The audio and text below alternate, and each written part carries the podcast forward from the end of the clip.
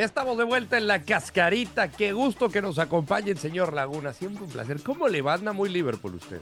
Ando con el líder de la Liga Premier, señor eh, Ah. Landeros, ¿eh? Y tengo un buen presentimiento con la quiniela.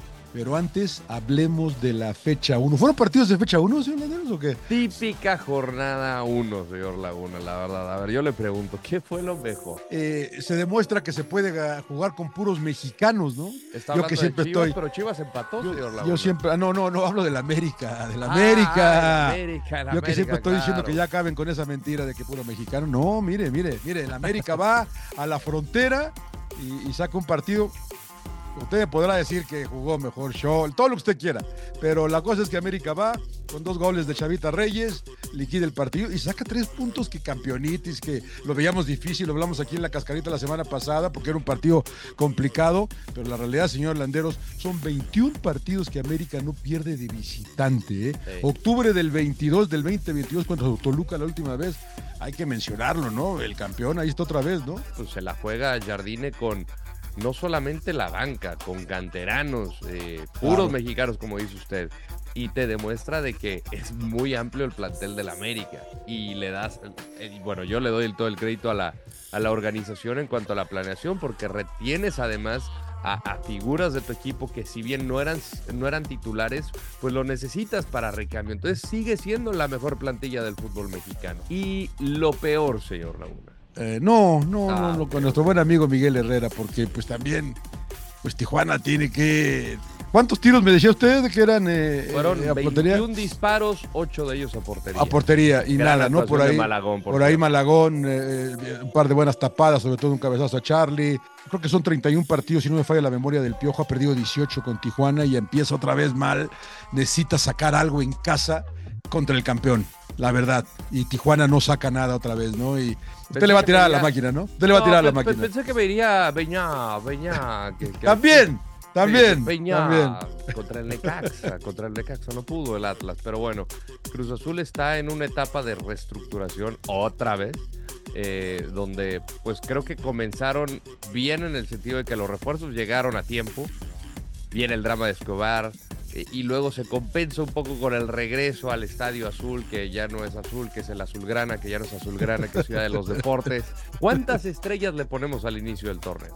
Eh, 2.5 porque solamente hubo 16 goles, señor Landeros. eh. Eh, Entonces digo, son pocos, me parece. me voy a ver gen- generoso y le voy a dar dos estrellas nada más. Dos. Ah, Dos. pues, muy bien, muy bien, muy bien. muy bien. Bueno, vamos al debate, señor Laguna. Dese grasa, por favor. Ah, Toluca o Alexis Vega. ¿Quién gana más?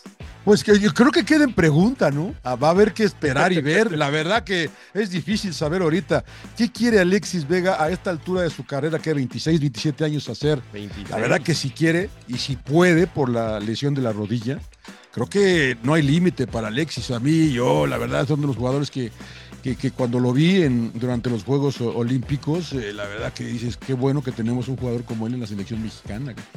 Pero parece que su vida personal, sin meterme mucho, he escuchado muchas versiones, pero es lo que he hecho, he escuchado. eh, no me consta nada, ha sido un, problema, no ha habido indisciplinas con Chivas, no más de una. Entonces, eh, la lesión, que también es algo, no es una excusa, es un hecho. Entonces, vamos a ver qué quiere hacer Alexis, qué tanto le puede echar ganas, qué tanto le permite el físico. Si el físico le da, Alexis puede, podría, haber jugado en Europa si hubiera querido, pero parece, insisto, que a veces no quiero. Ojalá le vaya bien a Toluca, y si le va bien a Toluca, quiere decir que le está yendo bien a él. Yo le deseo lo mejor a Alexis. Yo, también, porque es un buen chavo, eh, creo que necesita acomodar sus, sus- su orden de prioridades y a mí me parece que igual los dos pueden ganar. eh. Yo creo que tanto Alexis Vega como Toluca, porque cuando se da la posibilidad de Cruz Azul la rechaza, pues diría, para cómo está la situación, difícilmente rechazarías una oferta de esta, magnitud, porque no le iban a pagar cacahuates. Eh, surge lo de San José y que nada más quería Galaxy o no sé. Eh, entonces dices, ay caray, o se está poniendo los moños o está mal acon- aconsejado por el representante. Y luego, pues bueno, segunda parte con Toluca, porque lo habían ofrecido a principio de temporada o a principio de la pretemporada y habían dicho que no. pues yo me imagino que va a llegar con estas cláusulas. Ya nos informaba Jorge Carlos Mercader que sí tiene algunas cláusulas por el tema de, indisciplinas. Y, depende de él. O sea, talento tiene, calidad tiene muchísima. Depende de él. Y que obviamente la rodilla le respete. Uh, ¿qué equipo le gustó más en, esta, en estos partidos de fecha 1, señor Landeros? Igual y Pumas podría ser, señor Laguna, ¿eh? Pues creo que me, agradó la... o, sea, Chivas tampoco me disgustó porque pues, es esa misma garra, entrega de meter, de correr y todo, pero creo que Pumas lo tiene mejor trabajado. Y ya con el paso del tiempo, eh, Memo Martínez y el caso de, de, Funes Mori, que entró de cambio, creo que va a ser un muy, muy buen equipo y va a ser un, un equipo contendiente, así lo veo más allá de la inexperiencia de Gustavo Lema, trabajó bajo la sombrilla de uno de los mejores entrenadores del fútbol mexicano como el turco Mohamed y el chino Huerta pues sigue manteniéndose alto Yo, eh, yo tengo varias, eh, la verdad, pero voy a ser rápido. Me gustó que Chivas debutara a tres chavos de que es bueno, ¿no? A lo mejor eh, casi, casi lo pierden, pero no importa.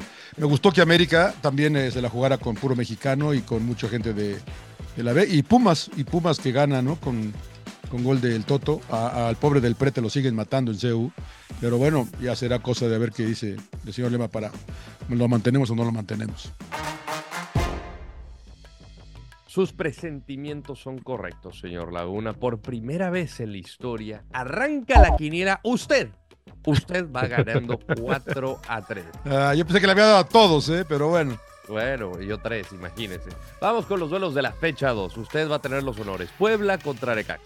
Eh, estoy acá en Puebla con mi, eh, con mi padre. Puebla, Puebla. voy Necaxa, voy con mi, mi Aguascalientes. San Luis Pumas. Oh, lindo partido ese, ¿eh? eh Está bueno, Pumas, Pumas. empate. Juárez Cruz Azul en vivo por Fox Deportes. Qué lindo partido. Qué lindo. Te, no lo creo, ¿Cómo ve? ¿Cómo ve? Bravos de toda la vida. Yo voy Cruz Azul. Toluca, Mazatlán. Toluca. Toluca. América, Querétaro. América América. Atlas contra Cholos. Empate. Yo voy Cholos. Tigres contra Chivas. Tigres. Eh, Tigres. Santos Monterrey en vivo por Fox Deportes. Rayados. Monterrey. Pero bueno, llegamos al final de la cascarita. Los esperamos la próxima semana para hablar de tanto las fechas 3 y la 4. Bueno, nos vemos por aquí entonces. Gracias, eh, gracias. Suscríbanse. Estamos en podcast, estamos en todos lados, ¿eh? Como siempre, un placer, señor Landeros, ¿eh? Placer todo mío, señor Laguna.